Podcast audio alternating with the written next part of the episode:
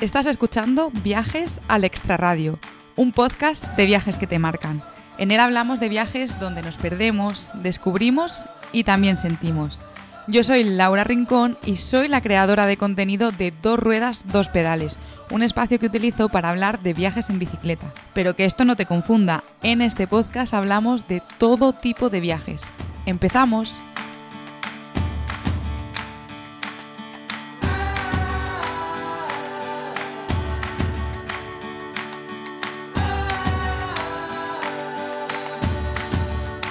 Bueno, bienvenidos al segundo episodio de la tercera temporada del podcast, episodio número 30.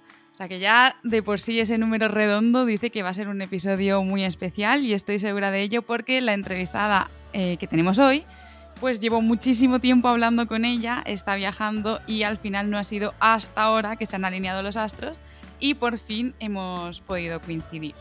Eh, bueno, recuerdo que esta, esta temporada es diferente a las demás porque he abierto esta comunidad de Patreon a la que os podéis suscribir y apoyar el contenido y al final de la entrevista, cuando ya hayamos acabado la entrevista del podcast, yo me quedaré con la entrevistada, que todavía no os voy a decir quién es, y le haré dos preguntas extra donde me contará dos anécdotas que podréis escuchar en exclusiva en Patreon.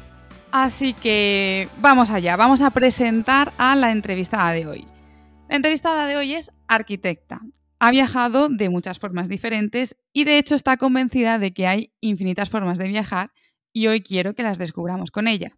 La entrevistada de hoy es Catherine Calderón, que por cierto, una de las cosas que más me ha impresionado de esta viajera es que pinta unas acuarelas preciosas en cada uno de los sitios que visita.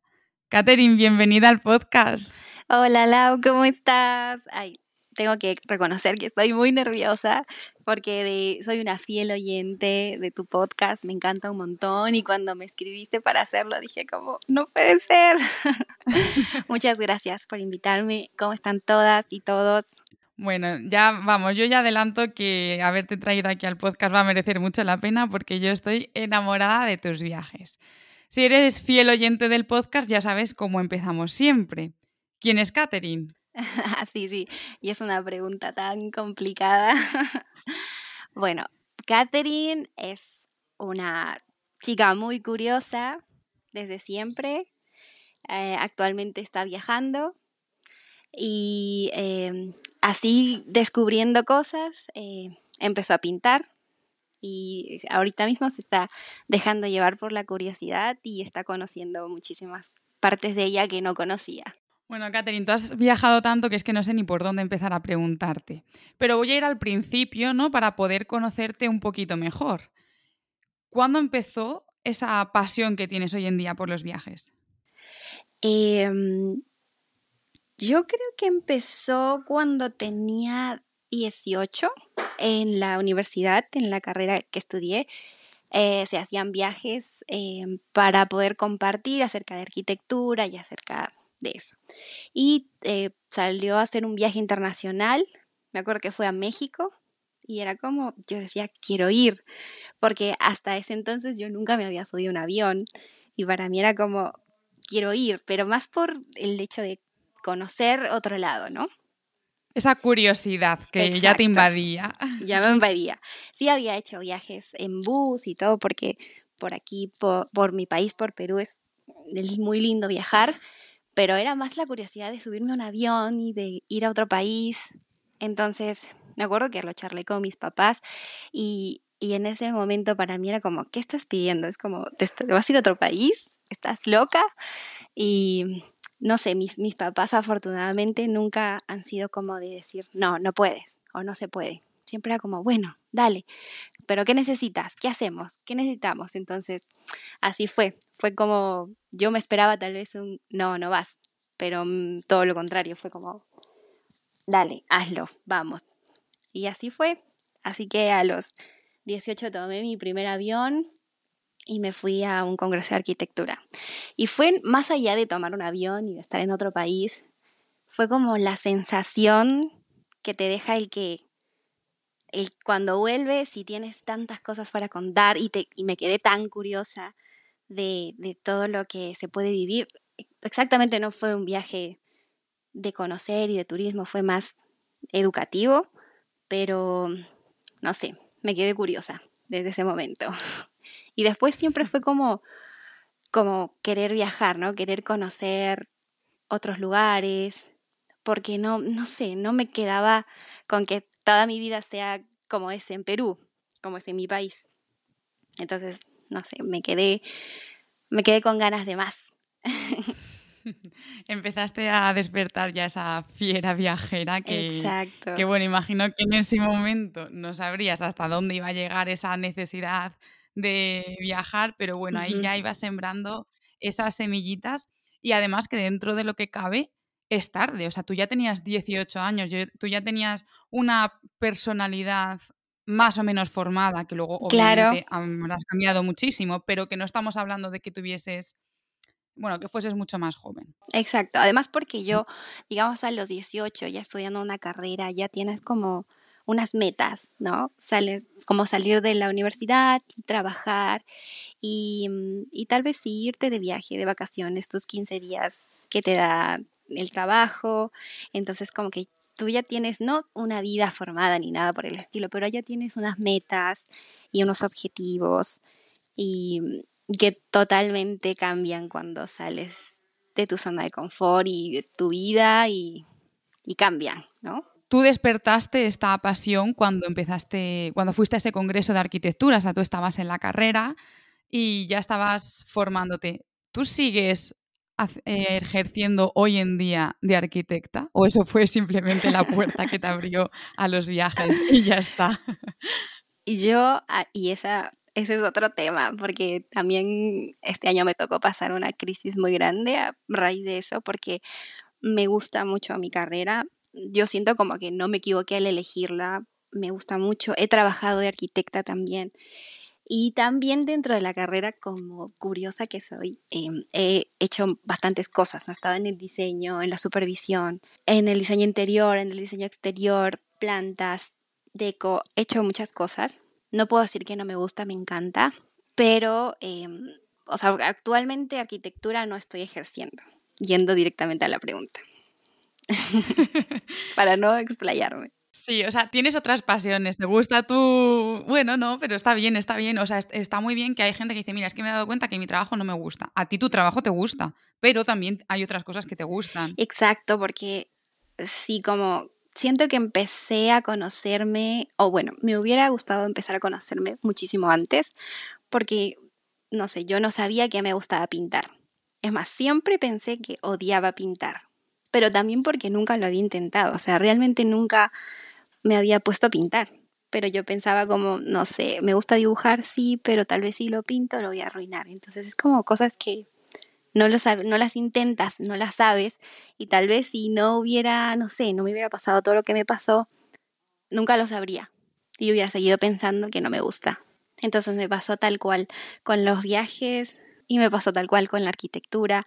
Ahorita mismo sé que arquitecta ahorita no voy a ser, no puedo ser porque he estado intentando tal vez em, encajarlo un poco en esta vida de moverme y porque ahorita mismo quiero seguir moviéndome, quiero seguir conociendo, quiero seguir viviendo así como lo estoy haciendo ahora, pero ahorita mismo no encaja y, y si yo como que me esfuerzo mucho a hacerlo, eso la, la, estaba pasando mal cuando, cuando quería como que tener todo a la vez.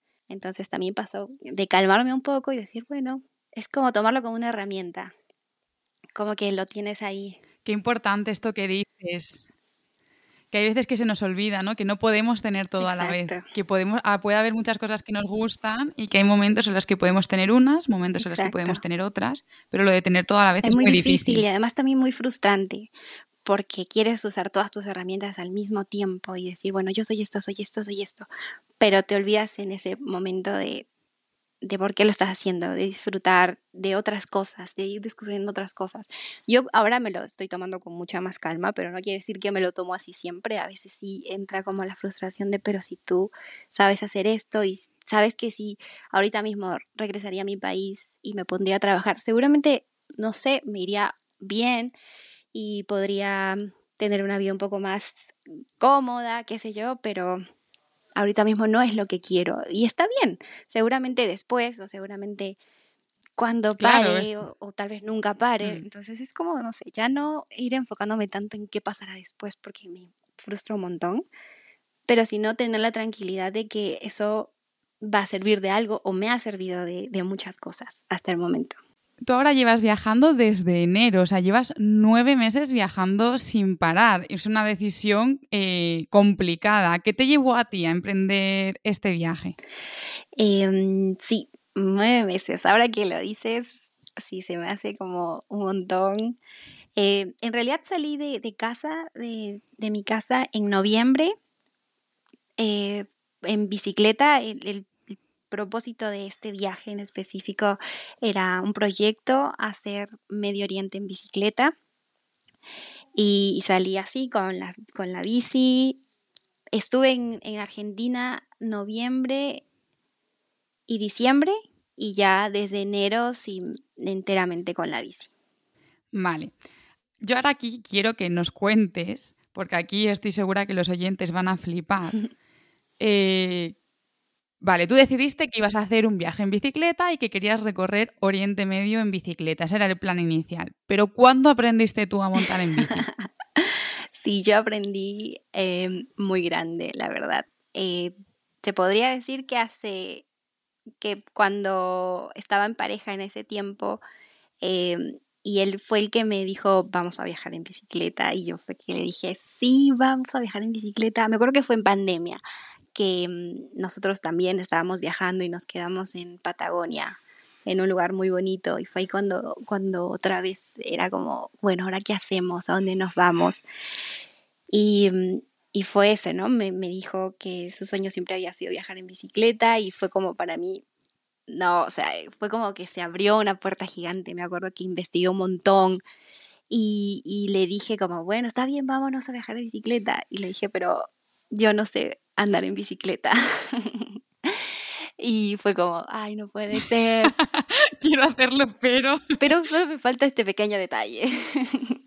y, y aprendí Sí, aprendí. Bueno, él me enseñó un montón. O sea, que yo me acuerdo de chiquita, yo andé en bicicleta con mi papá, con las rueditas de atrás, íbamos al parque y manejaba bici alrededor del parque. Pero así como hacer, no sé, de mi casa a la casa de mi tía o a la casa de mi abuela en bicicleta, eso nunca. O sea, eso nunca, nunca lo hice. Y, y fue como, bueno, lo voy a intentar lo voy a hacer y, y, así fue, me compré una bicicleta y, y, empecé. Y me pareció muy chistoso porque cuando, cuando, no sé, yo había empezado, o sea, aprendí a manejar bicicleta con las alforjas y con el peso y en la montaña, porque yo vivo en una zona muy montañosa y para irse a cualquier lugar tienes que empezar a subir. Y me acuerdo cuando le quitaba el peso a la bicicleta, era como, no podía, o sea, no me hallaba, la sentía muy liviana. O sea, aprendí de una manera y para un objetivo, que era para viajar en bicicleta. Nada más. Qué fuerte. Bueno, pues aquí es otro claro ejemplo de que cuando tienes ganas de hacer algo, eh, pues al final las cosas eh, salen y con un poquito de perseverancia se pueden conseguir. Decías que habías empezado el viaje en Argentina. ¿Cómo fueron esos comienzos y cómo lo ves ahora con perspectiva después de pues, todo el tiempo que ha pasado y sobre todo todas las cosas que has vivido en estos meses? Sí, bueno, eh, sí, igual cabe recalcar que o sea, lo hice acompañada, ¿no? Eh, el viaje en bici. Entonces, como no me sentía, no sé, por ahí tan sola, por así decirlo. Era como que sabía que había alguien y si algo me pasaba o me caía o se rompía algo de la bicicleta, o sea, estaba con alguien. Em, pero los comienzos fueron increíbles. O sea, me gustaba mucho. Sí es cierto que te cansa un montón porque, no sé, estás en zona de cordillera, mucha montaña y te puedes frustrar un montón, pero, o sea, no recuerdo haber pensado, ay, ¿por qué estoy haciendo esto? O sea, sí, te, seguramente sí, pero, pero siempre le encontraba como, o sea, ya sé por qué lo estoy haciendo, me gusta y cada vez me gustaba más, me gustaba más, me gustaba más. Entonces, sí, yo creo que de todos, eh, me encantó mucho Medio Oriente, pero guardo como Argentina, que fue el primer viaje así, porque viajé en Perú también, pero el viaje así de corrido, Eh, lo guardo como, ay, no sé, como el recuerdo más bonito puede ser. Por eso, porque, no sé, porque empiezas algo y yo siempre con miedo de tal vez no me gusta o tal vez no puedo, pero como, no sé, sentí que se podía y sentí que, que se iba a poder. Claro, luego vas viendo que todas todos esos miedos que tenías al principio, ¿no? Eh, los vas superando. ¿Te acuerdas así de alguna mm, anécdota de Argentina, de los, del principio, que, te apetezca compartir? Oh, de Argentina. Bueno, puede ser, puede ser que em, como anécdota no tanto, pero sí como, digamos, una temporada muy difícil que pasamos fue el calor de Argentina en la Pampa Argentina, que em, Después lo recordé en Medio Oriente, o sea, calores muy, muy, muy, muy extremos eh, que, no sé, te hacen querer ya irte a tu casa al aire acondicionado. pero, pero no, es como, no, es como, no sé, me, me, me gustó mucho porque Argentina yo siento que está, es un país muy, muy preparado y muy, muy amigable para ese tipo de viaje, para el viaje lento. Hay mucha gente que viaja en bicicleta, mucha gente que viaja en moto, que viaja en camper, un montón de campings. La gente siempre, siempre, siempre te ayuda. O sea, no es como muy común ver a una persona en bicicleta. Entonces ellos ya saben cómo ayudarte, no sé. Me, me gusta mucho Argentina, ¿no? O sea, no tengo parte... Qué guay, qué bonito. Sí, parte específica. Además que, además que es un país preparado hay muchos lugares en los que puedes acampar. Y es tan bonito porque no, sin miedo, porque como la gente está acostumbrada a ver a una persona en bicicleta, entonces es como, es muy normal, no te sientes que estás invadiendo, no te sientes que estás haciendo algo mal. Eh, es muy cómodo, la verdad. Qué bien. Oye, súper interesante esto para todos los oyentes que estén pensando viajar a Argentina en bici. Y hablabas del calor, ¿no? De ese calor extremo, pues en la Pampa Argentina, que luego se volvió a, lo volviste a sentir en Oriente Medio. ¿Cómo organizas tú una jornada de pedaleo cuando sabes que va a haber, que va a hacer un calor horrible? Eh, sí, siempre empezábamos muy temprano muy temprano. Tratábamos de empezar antes del amanecer porque estaba más fresco. Todos los días empezar antes del amanecer, antes del amanecer. Eh, y tratar de... y frenábamos siempre a las horas de muchísima calor, que era entre las 12 del mediodía hasta las 4 de la tarde. Y después avanzarse un poco más, pero ya para buscar lugar donde dormir. Y seguro que algún día a las 12 parasteis del todo, ¿verdad? Sí, sí, sí, sí. Eh, sí, es, es muy insoportable el calor del Medio Oriente. Tal vez lo subestimamos un poco, tal vez. Pero es, es muy extremo.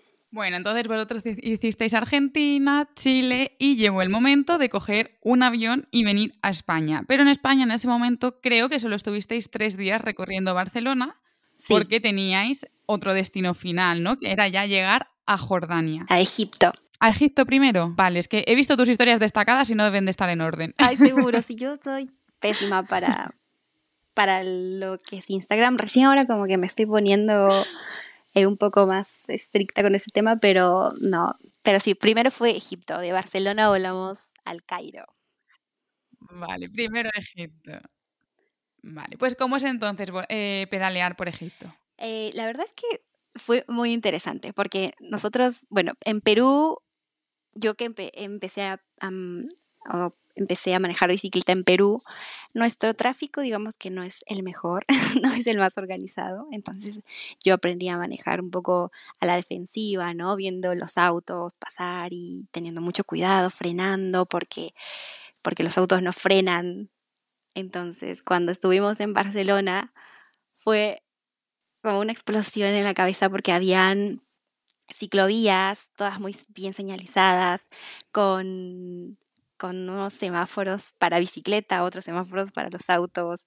Y fue como, wow, todo muy organizado y, y perfecto. Y el pase, los autos te dan el pase, todo muy lindo. Y cuando volamos a Egipto, fue todo lo contrario.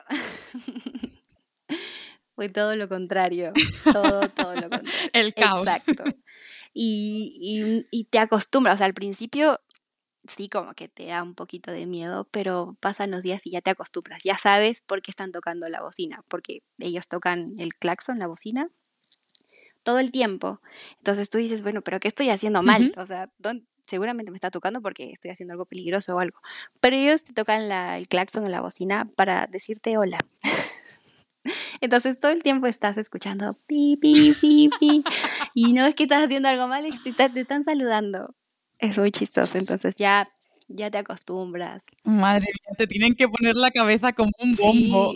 Sí, sí, pero la verdad que increíble, la energía de los egipcios es increíble, o sea, te llenas de energía, te llenas de tanta energía que te llegas a saturar un poco a veces por tanta intensidad, pero increíble, porque incluso llegamos también en Ramadán, que es una fecha especial.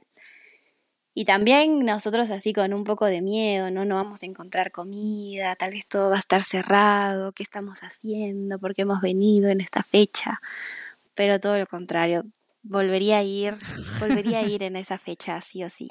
Hablabas de la intensidad de las personas en Egipto. ¿A qué te refieres con esto? O sea, yo creo que sé a qué te refieres, pero me gustaría que todos los oyentes entiendan em, qué, es, qué, es, esto de la intensidad egipcia, ¿no? Eh, bueno, intensidad en, en, en cómo son ellos, ¿no? Cuando te dicen hola, cuando te, cuando quieren saber de ti, te preguntan y quieren ver tus cosas y quieren tocar la bicicleta y quieren saber si acampas, si no acampas, cómo te llamas. Y igual las chicas, por ejemplo, todo el tiempo quieren tomarse fotos contigo. Es muy bonito, pero a veces cuando estás muy cansado o cuando simplemente ya está, tuviste un día malo, mucho calor y tienes a tanta gente cerca, tal vez como que te puedes decir, por favor, déjenme sola, pero no sé, pero es muy bonito. me acuerdo que nunca, nunca estábamos solos. Tratábamos de acampar siempre y eran 3 de la mañana y alguien se acercaba a preguntar si estábamos bien o si necesitábamos algo. Es así como, pero son 3 de la mañana. Si estabais dentro de la tienda. Sí, sí, estábamos dentro de la tienda y alguien, estábamos, me acuerdo, justo en el río Nilo y mirábamos luces, ¿no? Luces, luces, luces. Y de pronto un ¡ey, ey! Y, y salió mi, la persona con la que estaba viajando en ese momento y, y salió y dijo, ¿qué pasó? Y ellos dijeron como, eh, no sé, dijo como que en inglés, porque no sé cómo todo el mundo puede hablar inglés, son muy buenos para los idiomas. Y decía como que todo bien, todo bien. Y nosotros, sí, todo bien. queremos dormir. Pero siempre con buena, con buena onda. Madre mía, claro. Siempre pensando que si están bien, si necesitan algo. Era, me acuerdo, Ramadán, y siempre decían, quieren comer, quieren comer. Y nosotros, no, muchas gracias, no queremos comer, o vamos a esperar a liftar, que es la primera comida que puedes hacer porque nos daba como cosa comer delante de ellos. ellos decían, no, no, coman, coman, y traían comida, y ellos te miraban comer, y tú comías, y eso es también un poco raro, pero es parte de su hospitalidad.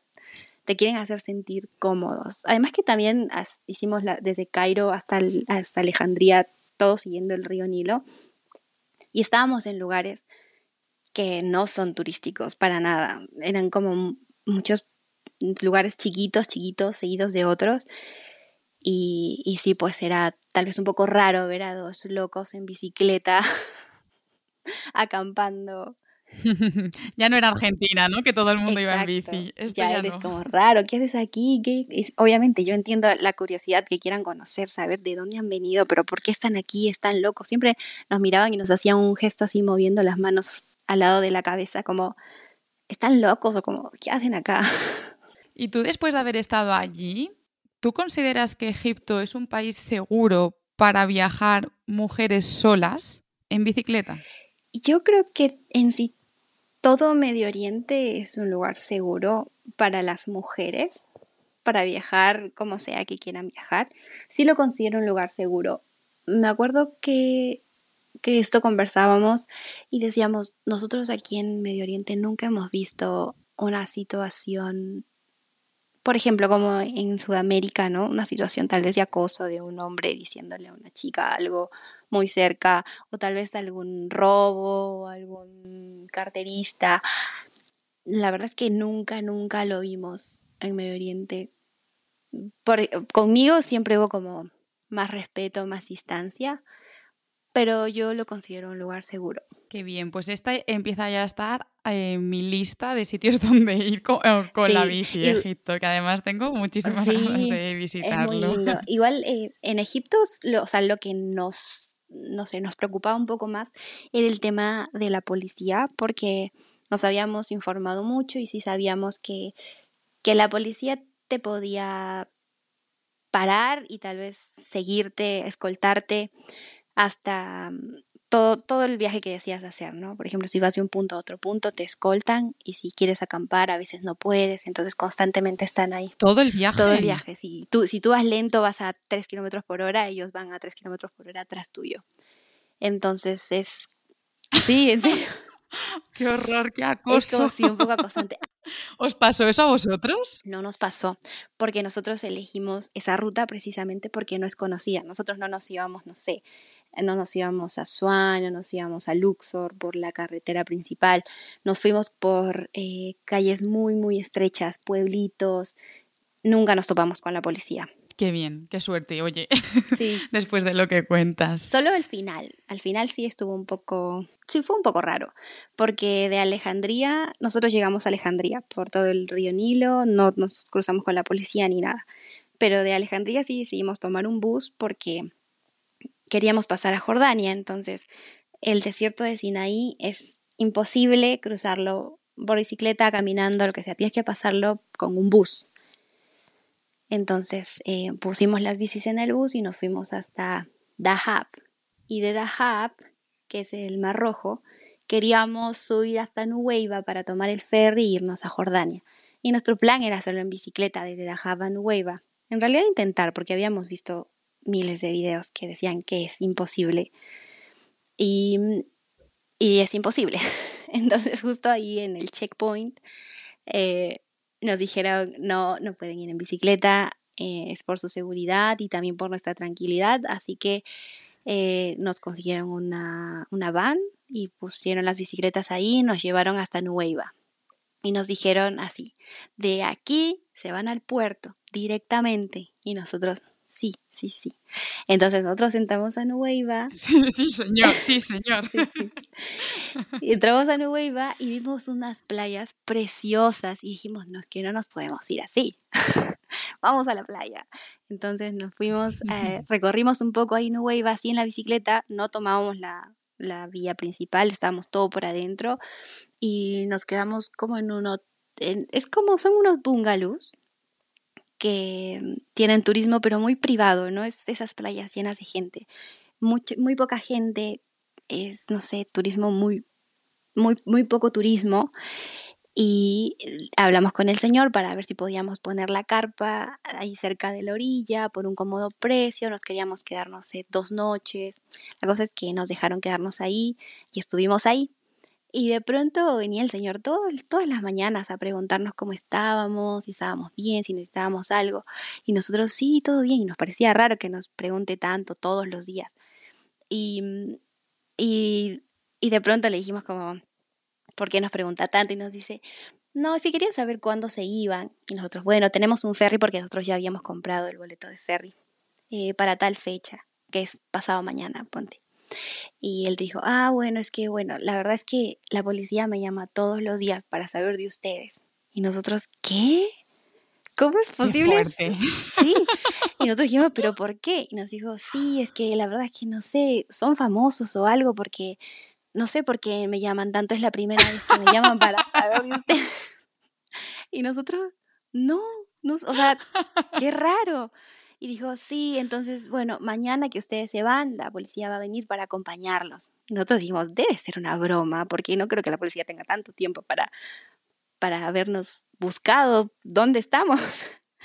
Y al día siguiente la policía estaba afuera esperándonos para escoltarnos hacia el puerto. Y yendo a tres kilómetros por hora si hacía falta, ¿no? Exacto. Fue como, ah, y yo dije, ay, esta intensidad egipcia, por favor, qué hermosa. Y me acuerdo que salí con una sonrisa ¿Cuánto tiempo estuvieron escoltando? Eh, no, no fue mucho, fueron unos 15 minutos porque estábamos muy cerca del puerto. Nosotros sí nos íbamos a ir, no pretendíamos quedarnos ni nada, pero Ah. supongo que ellos por protocolo, por seguridad, em, eh, nos tenían que escoltar.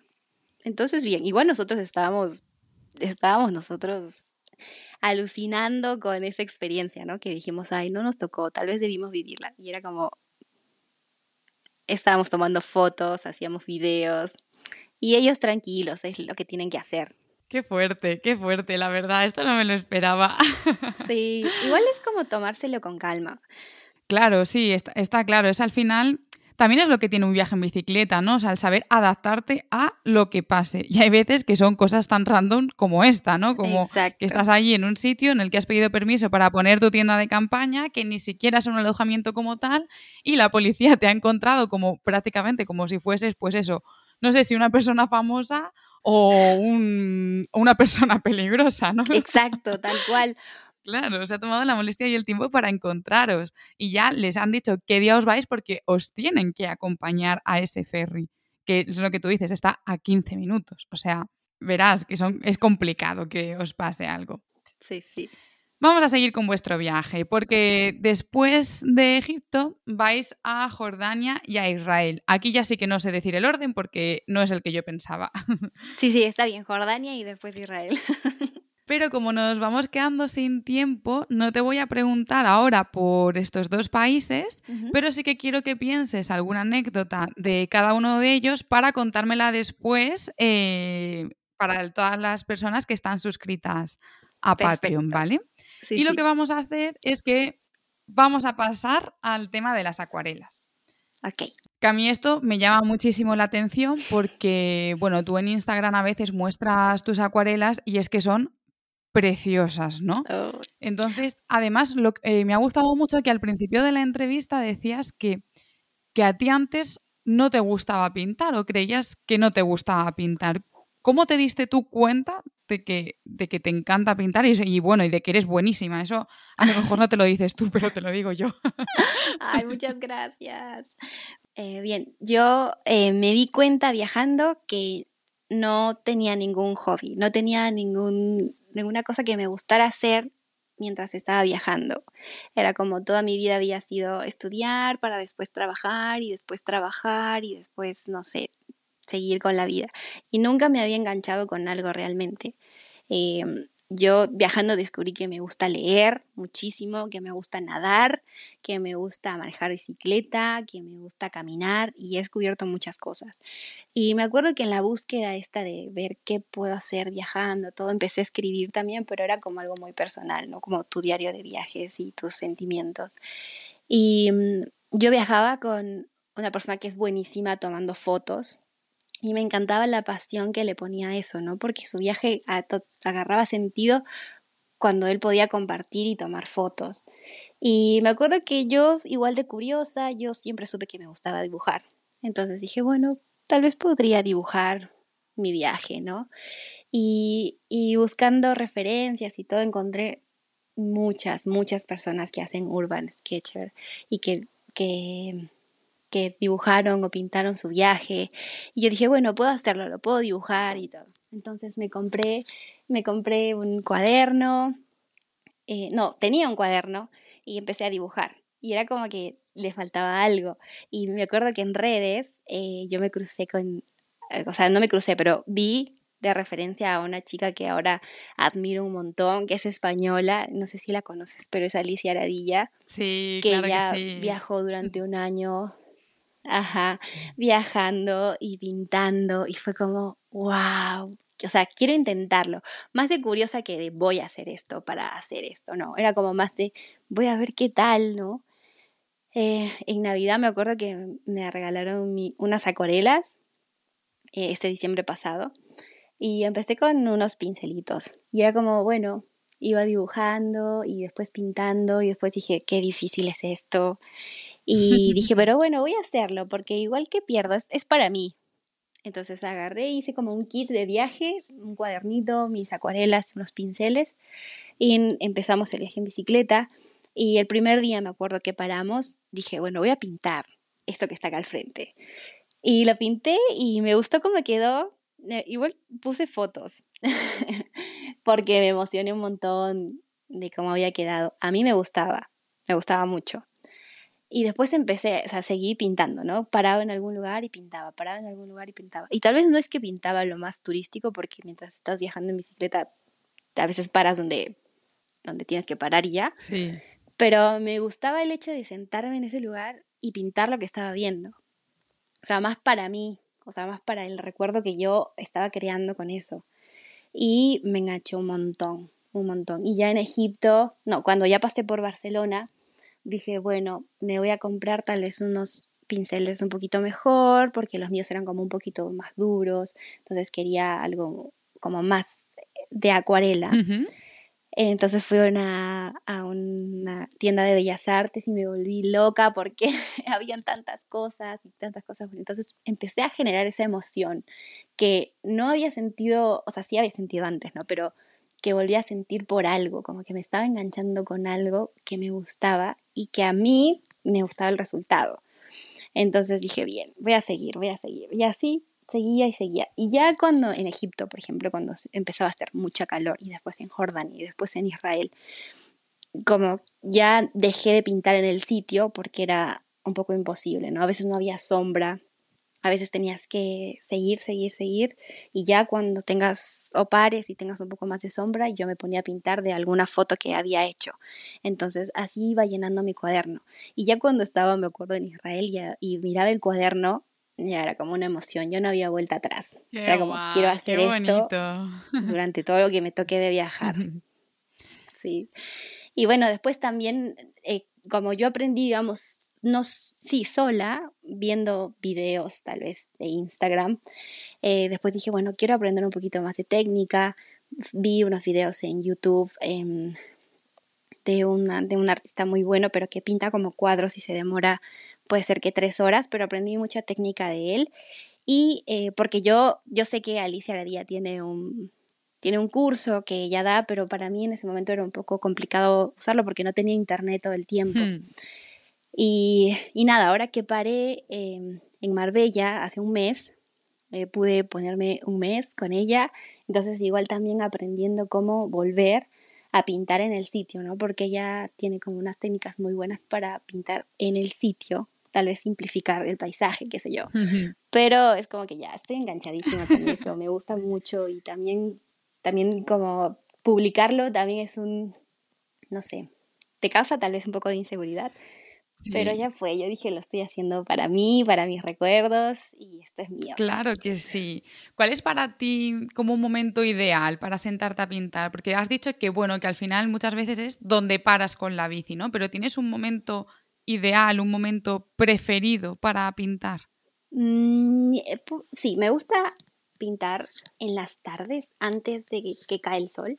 Me gusta mucho la luz de tarde, me gusta muchísimo y no hace tanto calor y es cuando freno en realidad, cuando no sé, cuando sé que ya no voy a continuar porque me puedo tomar mi tiempo. Y me gusta un montón me gusta un montón, porque eh, incluso probé de pintar en las mañanas, como decir, bueno, voy a pintar todas las mañanas tal, pero no me termino de sentir como muy a gusto porque sé que después voy a tener que continuar. En cambio, en la tarde cuando ya paré, digo, voy a, voy a pintar todo lo que yo quiera. claro, mira, al final es eso, encontrar cada uno su momento en el que se sienta cómoda. ¿Y qué haces con las acuarelas? Entonces me decías que al final es un recuerdo para ti. ¿Te las quedas todas? ¿O has pensado en venderlas o regalas a veces alguna? Sí, eh, bueno, em, yo terminé mi primer cuaderno, por así decirlo, en, Medio Oriente. Eh, hice un cuaderno, ese lo tengo ahí, y ya se me había metido la idea de hacer postales. Sí, tal vez para venderlas, y cuando después de toda la bicicleta y después cuando paré un poco la bicicleta y me fui a hacer el camino de Santiago, empecé a hacer unas postales en el camino. Porque mucho el cuaderno no lo estaba usando porque el camino para mí fue un poco más interior, no, no tanto turismo, sino como más espiritual, por así decirlo. y, y, empecé a hacer postales porque se me hacían un poco más rápido y, y era más chiquito y cabía en mi mochila. Y de pronto unas chicas, que no me voy a olvidar nunca más de ellas, dos mexicanas, eh, las, miraron porque en realidad yo las había pintado como para agradecer, en forma de, agradecimiento, no sé, tal vez en algún lugar que me gustara mucho o alguna conversación que, no sé, que me inspirara un montón, yo iba a regalar las postales. Y las miraron y me dijeron, ay, me gustaron un montón, que quisiera comprarlas. Y yo les dije, no, no, chicas, no las vendo, eso es para agradecer. Me dijo, estás loca, que por favor necesito que me, que me las vendas, realmente quiero apoyarte con esto y no sé qué. Entonces dije, bueno, está bien, tal vez podría funcionar porque yo de alguna u otra manera estaba buscando cómo sustentar un viaje o seguir viajando. Entonces, en toda esa búsqueda, yo siento que fue una señal del destino que, me, que me puso estas chicas en el camino y, pude vender mis dos primeras eh, acuarelas. Oye, enhorabuena. En ese momento vendí, vendí muchas más en el camino. Sí.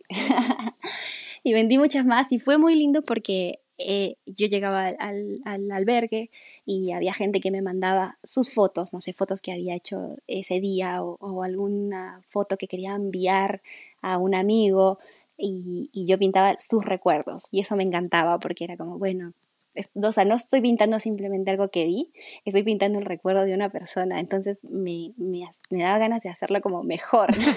Oye, es súper bonito porque es que en el fondo pintar es un don. O sea, yo pinto fatal, pero fatal, fatal, fatal. Y muchas veces lo he pensado, a mí me gustaría a veces tener ese dibujo, ¿no? Cuando los ves por ahí, que, la gente los está vendiendo y dices, Buah, es que me, encantaría, a lo mejor no el que tiene esa persona, pero sí, pues lo que tú dices, ¿no? Esa foto que yo he hecho que para mí es eh, súper bonita, y, pero porque me representa un momento especial para mí, ¿no? Jo, pues es que claro, si alguien me la pudiese dibujar, yo no puedo dibujarla, pero claro, es que me parece precioso. Sí, sí, y me gustó muchísimo también por el, por el sentido que tenía, ¿no? Como dices, es el recuerdo de una persona que se la está llevando tal vez como souvenir del camino, pero es totalmente diferente. Y me ayudó un montón durante el camino porque eh, sí, el norte de España es un poco caro para mí, para mi presupuesto, pero igual yo decía, de esto no va el camino, ¿no? El camino para mí no, no va de si gasto mucho dinero, no, va simplemente de otra cosa. Pero fue como que me lo puso en el camino, yo siempre voy a decir, son señales. Entonces dije, bueno, continuar, ¿no? Continuar y sigue haciendo lo que te gusta y sigue curioseando que, que esa curiosidad finalmente como que nos lleva donde tenemos que estar. Qué bonito y qué bien que, que el camino, oye, te haya traído esto. Vamos a darle un giro a la conversación. Vamos a ir a la sección del podcast a la que bauticé en su momento como minuto y medio, que para esta temporada, tercera temporada quería cambiarle el nombre y no se me ha ocurrido. Pero bueno, no te voy a decir que vamos a estar durante un minuto y medio porque vamos a estar el tiempo que tú tardes en responder todas las preguntas. Pero ya sabes que son preguntas con respuestas muy cortitas, ¿vale?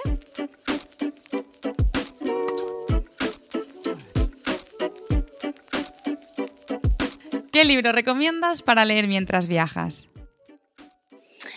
El mundo es mi casa, de Laura Calderón. Destino favorito para viajar acompañada. Medio Oriente. Destino favorito para viajar sola. Camino de Santiago. ¿Qué consejo le darías a alguien que quiere hacer un viaje en bicicleta? Que se lo tome con calma. Que los viajes lentos tal vez al principio te generan mucha ansiedad como todo porque somos personas, no sé, los humanos siempre queremos adelantarnos a todo y, y saber qué va a pasar después y cuál es el siguiente camino y, por qué no llegamos y, se nos pasan los días y no llegamos, pero el viaje en bicicleta creo que se enriquece de, de eso, de lo lento que va y de todo lo que está en el camino, que son detalles que a veces no nos damos cuenta, que cuando yo, no sé, terminé de hacer el camino de Santiago y me tomé el bus para ir al aeropuerto, decía como, no puede ser que esté yendo tan rápido el bus, o sea, sentía como, tiene mm. que ir más lento, ¿por qué no me voy tan rápido? Creo que es el mejor consejo que le podrías dar a nadie. Eh, sí, porque es, es aprovechar cada segundito que te da la bici. Y además que la bici también te, te hace pensar mucho. Y está bien, porque está bien cuestionarnos todo. Entonces siento que tómenselo con calma y aprovechen cada cada segundito, cada momento, cada detalle, cada florcita que ven en el camino, párense, tómenle fotos, que es lo lindo de viajar lento, ¿no? Que puedes parar. Qué bonito. Venga, continuamos esta sección rápida. ¿Qué es lo que menos te gusta de viajar? Ok. ¿En bici? En general. Eh, de viajar. Mm, tal vez sentir que tengo que mudarme todo el tiempo. O sea, como que llego a un lugar y de pronto tengo que meter todo otra vez en la mochila y mudar y mudar. Que por un momento está bien, me gusta esa emoción de saber, de irme a otros lugares y todo, pero, pero con el tiempo un poco como que cansa. Sientes que te mudas todo el tiempo. Sí, totalmente. ¿Cuál es tu comida favorita? Mm, ay, las lentejas con arroz. ¿Qué es eso que no te has atrevido a probar? Bucear.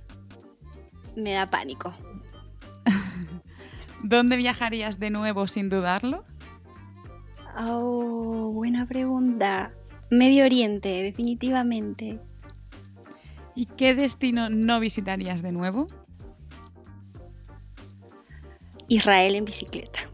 Perdón, pero sí. en bicicleta, sí lo haría de mochila y sola, pero Israel en bicicleta, no.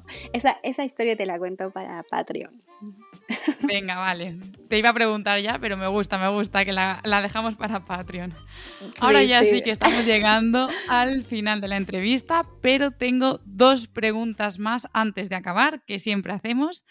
La primera es, eh, dinerito, ¿cómo te financias el viaje? Eh, el viaje es de ahorros. Eh, en pandemia estuve dos años trabajando mucho y más o menos eh, teníamos un, presupuesto por día que incluía visas, de comida, hospedaje, como un cálculo que hacíamos y de, con eso sabíamos cuánto podíamos estar de viaje. Y viajando en bici nos dimos cuenta que ahorras un montón. Entonces, todo lo que sobró del viaje en bici lo, lo usé para Camino de Santiago y en el Camino de Santiago que pude vender algunas postales me alcanzó para, digamos, de Santiago ir a Finisterre y después estuve en Marbella y tal vez pude vender también algunas postales, no muchas porque no es que las vendo carísimas, es como muy poco, pero me alcanza para el viaje que estoy haciendo ahora. Y ahorita mismo eh, me estoy valiendo de eso, de los ahorros, de lo que quedó, de lo que ahorré de, de bicicleta. Y bueno, si puedo vender algunas postales, no estaría mal. bueno, ahora vamos a decirle a la gente dónde te puede encontrar y hoy a lo mejor te tienes que empezar a plantear también enviar postales a domicilio. Y a ver si, oye, igual, igual sale gente que quiere. Yo ya digo que de verdad es que son preciosas, preciosas, preciosas.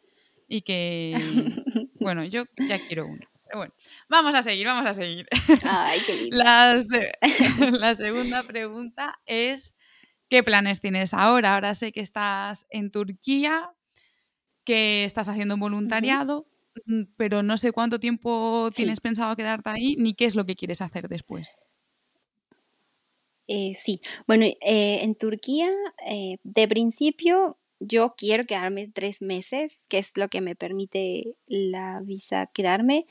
Como estoy bajo presupuesto, ahora muy, muy bajo presupuesto, sí elegí eh, hacer voluntariados. Con la bicicleta no hacía muchos porque todo el tiempo hay que moverse, entonces hay que avanzar y gastas poco, entonces hay un balance. Pero de mochila, ahora estoy viajando de mochila, eh, elegí hacer los voluntariados para eh, que me alcance los tres meses, porque tengo que estar fuera de Europa tres meses porque ya se me venció la visa ahí.